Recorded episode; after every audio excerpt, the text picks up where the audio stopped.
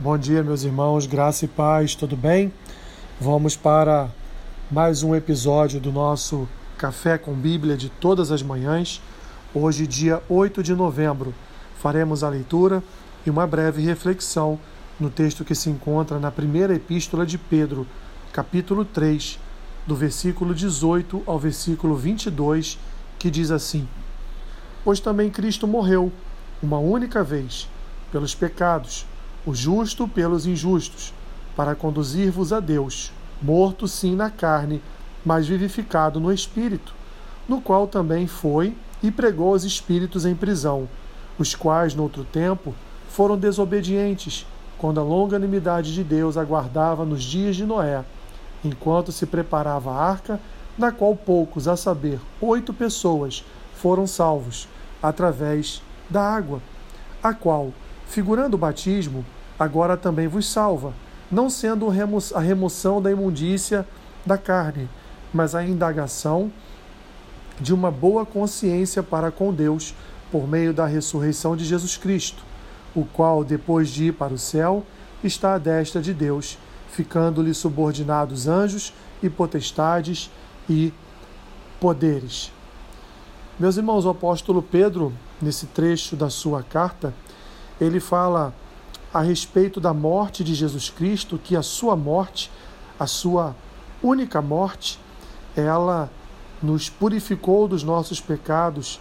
O justo tomou para si a maldição da cruz e ocupou ali o lugar dos injustos, justamente para nos conduzir, nos conduzir a Deus.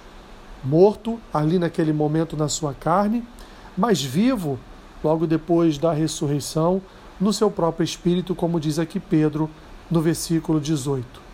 Esse mesmo Jesus também pregou, como o texto nos ensina, pregou aos espíritos em prisão. E quem eram esses espíritos em prisão? Há muitas correntes a respeito disso, mas uma delas, meus irmãos, diz que foram aqueles que foram desobedientes, enquanto Noé, como um Cristo, como um tipo de Cristo, pregava Enquanto Noé falava a respeito do fim de todas as coisas por causa do dilúvio, esses zombaram de Noé.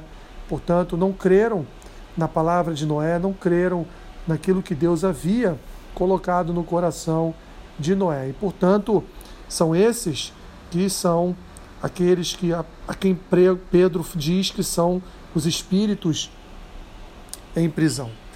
Mas aqui, meus irmãos, para nós o mais importante é que Pedro faz uma comparação entre as águas do dilúvio em Noé com as águas do batismo. Ele diz aqui, naquele tempo, oito pessoas foram salvas. Através de quê? Através da água, como está descrito no versículo 20. E no 21, então, ele compara que essa salvação pelas águas do dilúvio é uma figura do que viria a ser a salvação através do do batismo. O batismo, então, a representação, o simbolismo da remoção de toda a imundícia, como Pedro diz aqui, da carne. Ou seja, aqueles que têm uma boa consciência para com Deus, eles passam pelas águas do batismo e ali, portanto, são purificados, ali, portanto, são vivificados e ali recebem em si mesmos, nos seus corações, a circuncisão desta nova aliança através da obra de vida, morte e ressurreição de Jesus Cristo. Portanto, meus irmãos, o ato do batismo, ele é um ato consciente, ele é um ato fruto já do mover do espírito no coração do crente e ele é um ato que simboliza simboliza a purificação da nossa carne, simboliza a remoção de toda a imundícia da nossa carne e no mesmo ato, ao levantarmos das águas, ela também nos traz o simbolismo, o simbolismo de uma novidade de vida, o simbolismo de um passar a andar com Deus.